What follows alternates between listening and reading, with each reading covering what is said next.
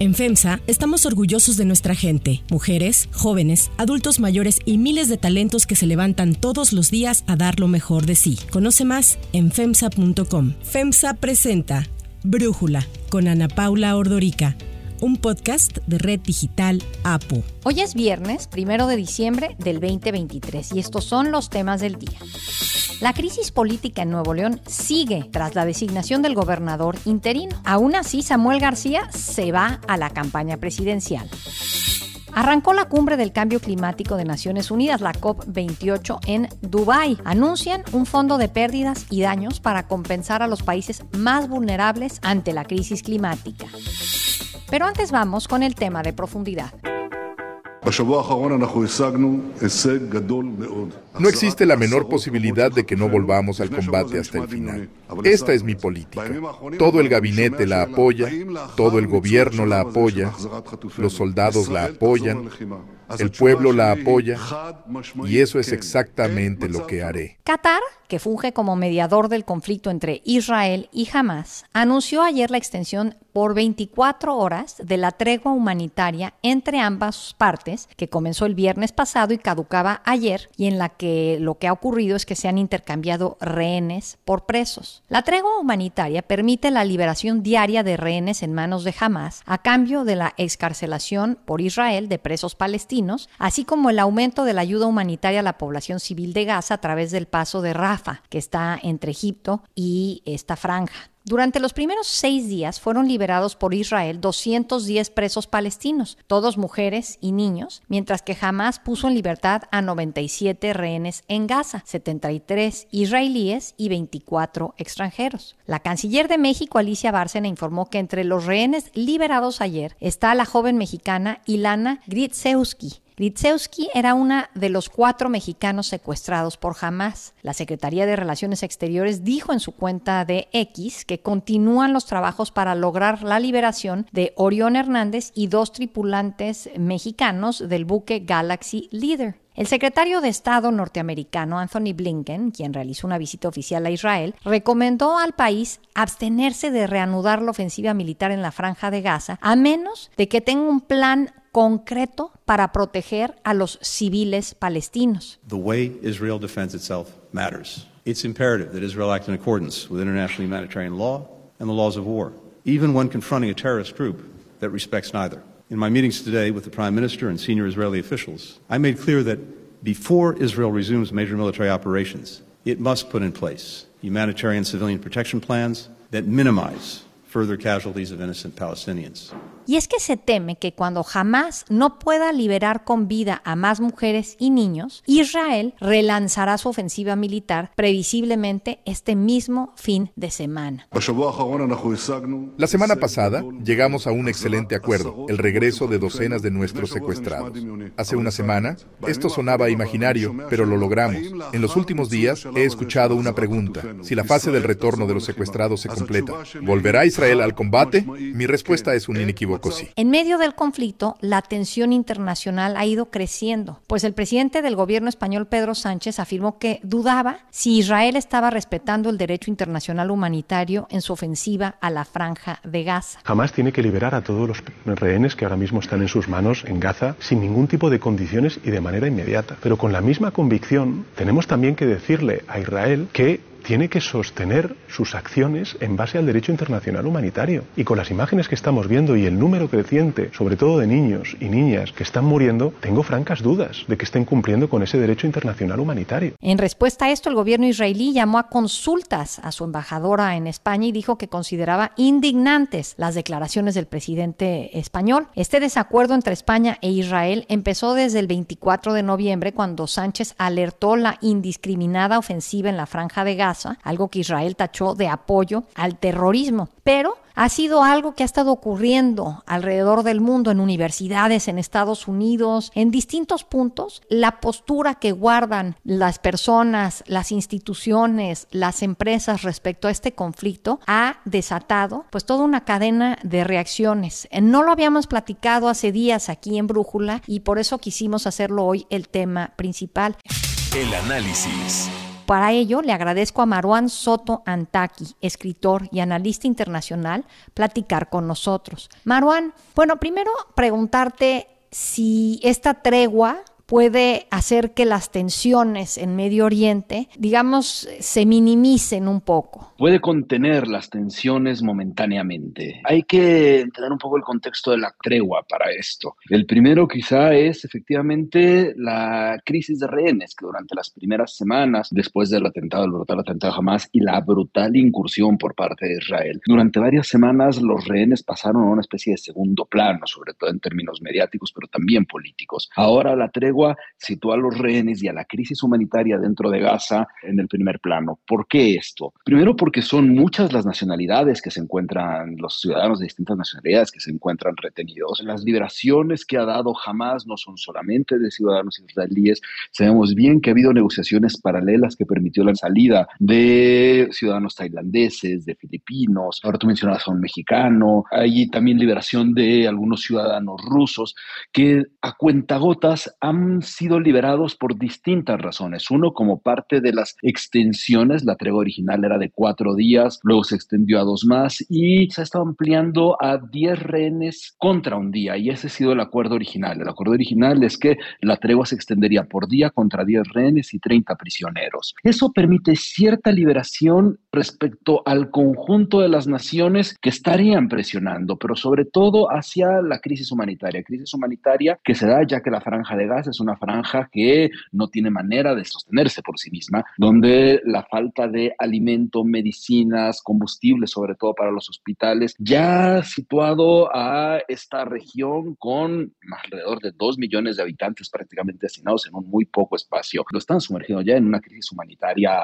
clara. Bueno, la tensión podría un poco descenderse, pero al mismo tiempo corre el riesgo de aumentarse. ¿Por qué? Porque como decías, este fin de semana hay cierto riesgo de que la tregua se pare, pese a que la comunidad internacional y sobre todo los distintos países de la zona han pedido que la tregua se transforme en un cese al fuego, es decir, que sea mucho más larga, sin pensar que esto necesariamente implique una negociación de paz, sino un momento de especie de tranquilidad para esto, ¿no?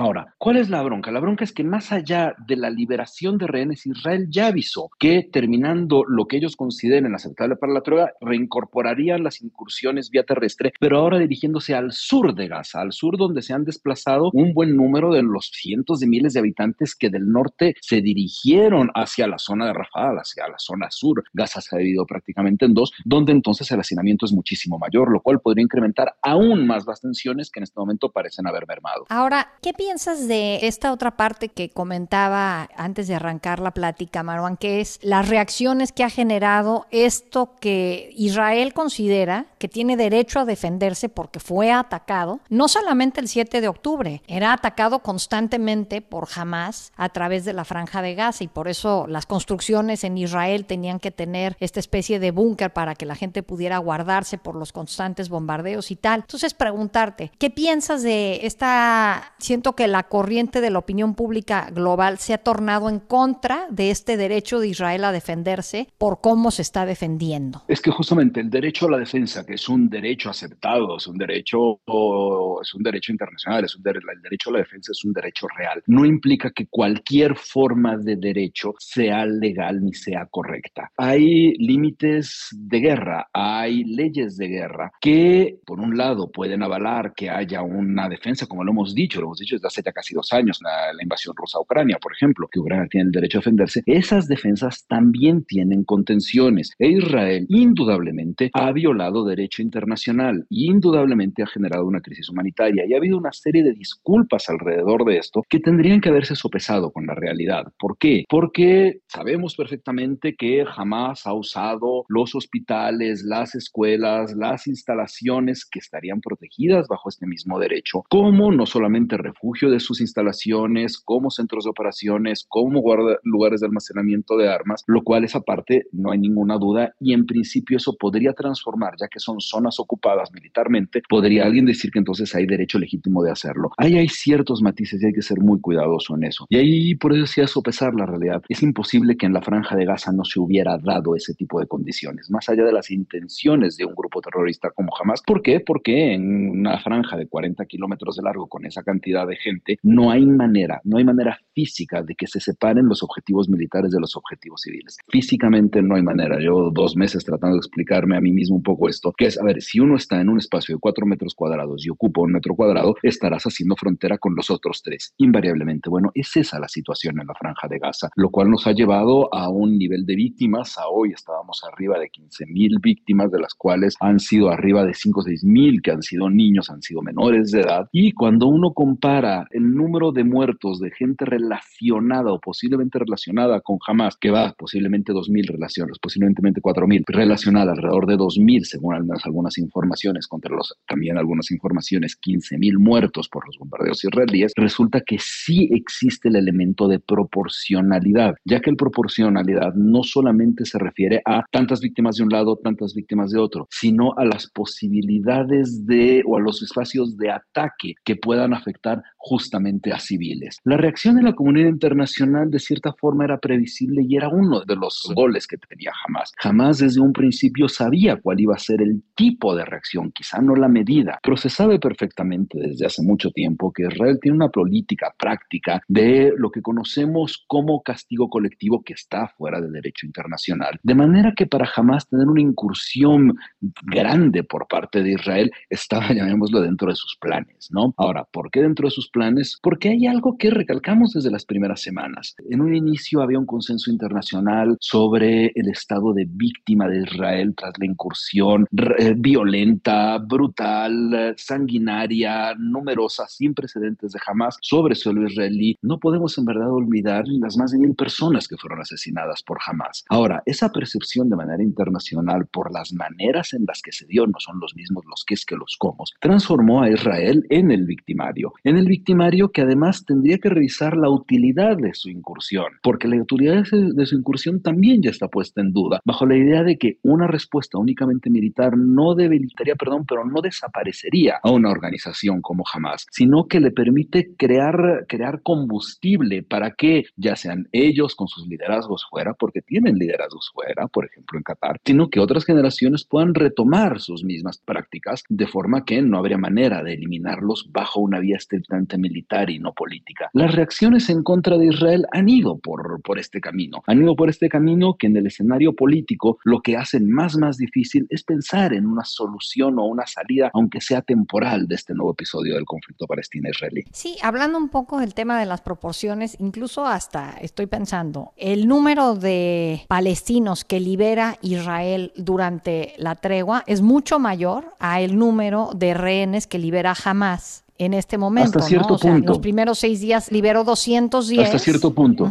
Y hay exactamente el mismo número. De hecho, incluso en lo que vi hoy en la mañana, la cifra de hoy en la mañana, se había ya superado el número de detenciones realizadas por Israel en Cisjordania, con, se había igualado con el número de, de prisioneros liberados. ¿Qué quiere decir esto? Quiere decir que por un lado está Gaza, pero se nos olvida que el Estado palestino está dividido en dos territorios, dos territorios sobre los cuales también Israel tiene, tiene control y frontera, obviamente, ¿no?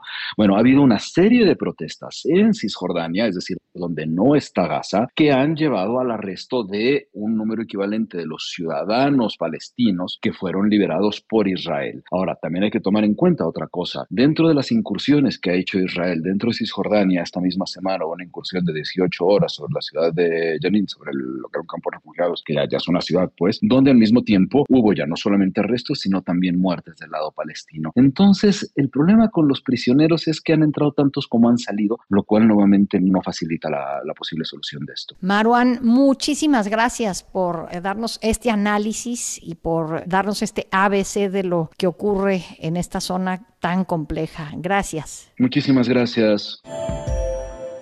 Antes de continuar, quiero pedirles que en la plataforma que nos escuchen, ya sea Spotify, Apple Podcast, la que sea su favorita, que por favor nos califiquen, de preferencia con cinco estrellas, y que también compartan el podcast y comenten lo que les gusta, lo que no, lo que sienten que le podemos mejorar. Ahí en Spotify hay la posibilidad de comentar. Todo esto es para que podamos seguir creciendo y ofreciendo el podcast para ustedes sin costo.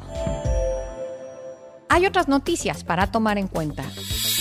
1. Crisis en Nuevo León. Como lo comentábamos ayer en Brújula, Nuevo León se encuentra sumido en una crisis política generada por Samuel García, quien por sus aspiraciones eh, políticas ha decidido dejar la gubernatura del estado, pero quiere imponer a un político afín para no arriesgar perder el poder. El Congreso de Nuevo León, dominado por el PRI y por el PAN, nombró a Luis Enrique Orozco Suárez como gobernador interino, algo que rápidamente fue rechazado por Samuel García y por diversos liderazgos de Tras el zafarrancho que se vivió en el Congreso, Samuel García hizo un llamado a guardar la democracia y la división de poderes de Nuevo León. En un video publicado en redes sociales, acusó que 26 diputados del PRIAN violaron las sentencias y amparos que impedían que se nombrara a un gobernador interino que no perteneciera a su movimiento político. Ustedes los conocen, Adrián, Paco, Chefo, que tienen secuestradas todas las instituciones, que tienen secuestrado el Poder Judicial del Estado, el Congreso, la Auditoría Superior, que se la pasan robando en sus municipios del PRI, del PAN. Ahora quieren poner a un vicefiscal, la mano derecha de Adán de la Garza, un vicefiscal con todo el pasado del PRI, que trabajó en Monterrey con Adrián, a ese vicefiscal que por ley está impedido y por eso les pido su ayuda. No lo vamos a permitir. El MCista aseguró que no permitirá que el PRI y el PAN regresen al poder en Nuevo León, pues recordó más de 700 mil personas de Nuevo León sacaron a esos partidos del poder en el 2021. Sin embargo, lo que no recuerda García es que ese mismo número de ciudadanos llevaron a esos 26 diputados a sus escaños en el Congreso. El ahora precandidato presidencial acusó que lo que sucede en Nuevo León se debe a que el proyecto del bloque opositor ha fracasado. Acusó que la campaña de Xochitl Galvez va en caída libre. Ellos están muy preocupados porque en tan solo ocho días de precampaña ya estamos en un claro segundo lugar. Su proyecto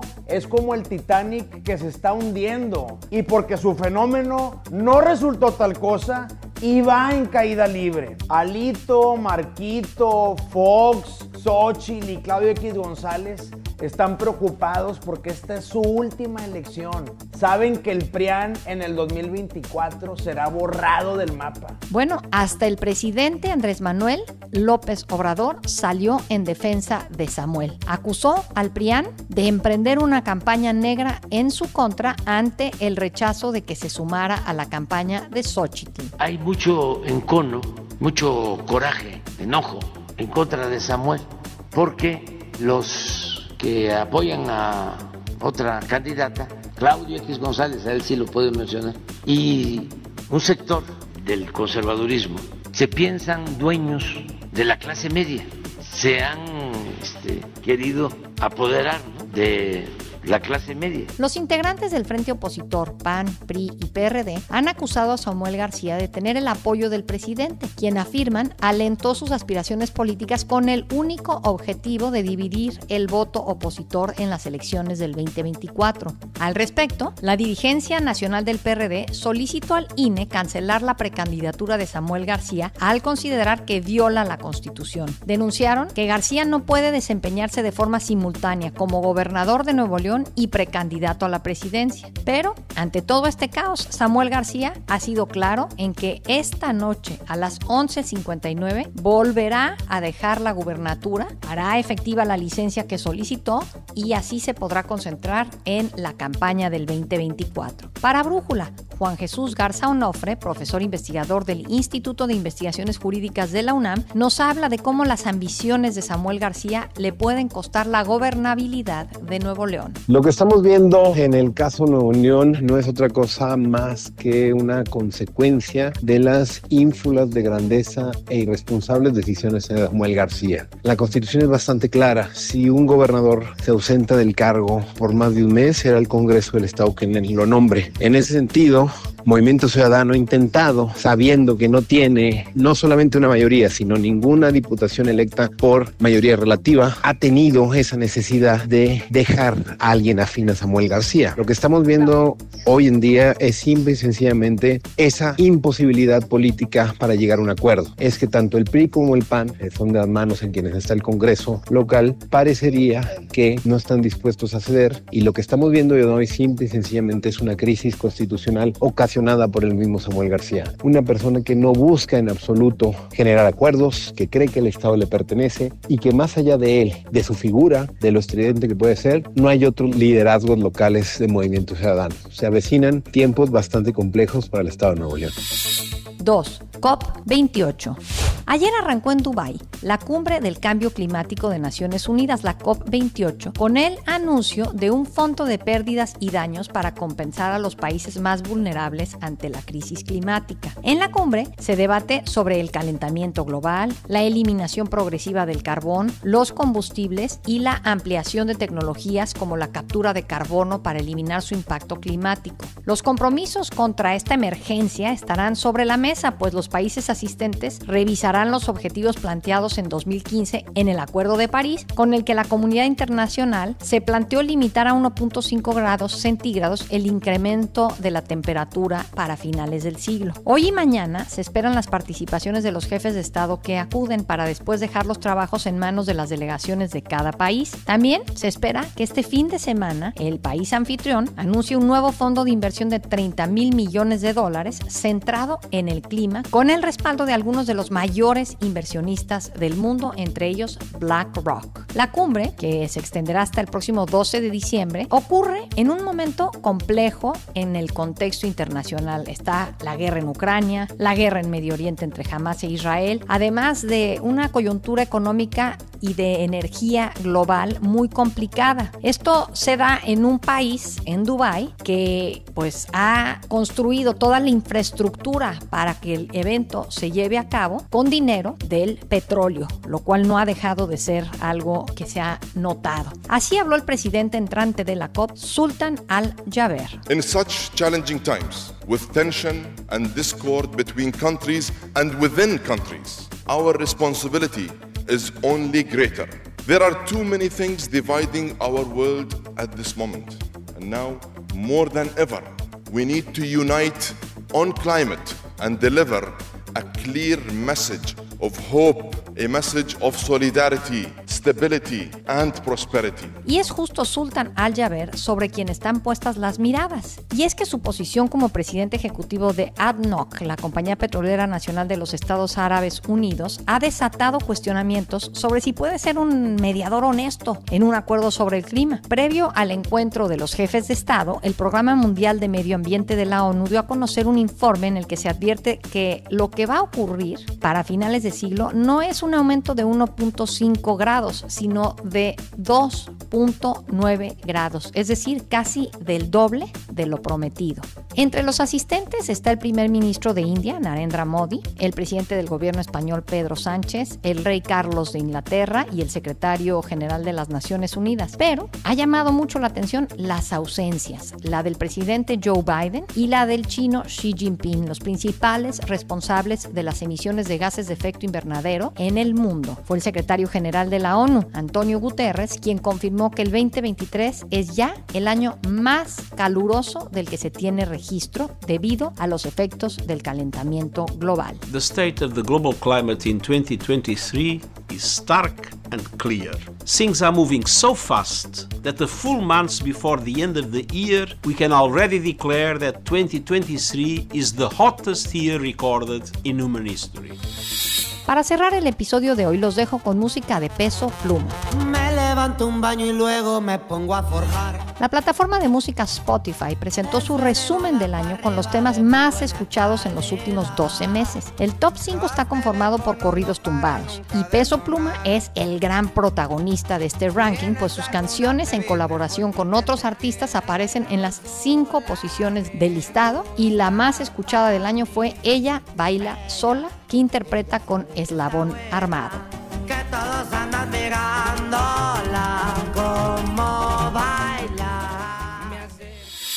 Soy Ana Paula Ordorica. Brújula es una producción de Red Digital APO. En la redacción, Ariadna Villalobos. En la coordinación y redacción, Christopher Chimal y en la edición Cristian Soriano. Los esperamos el lunes con la información más importante del día. Por lo pronto pasen un muy buen fin de semana.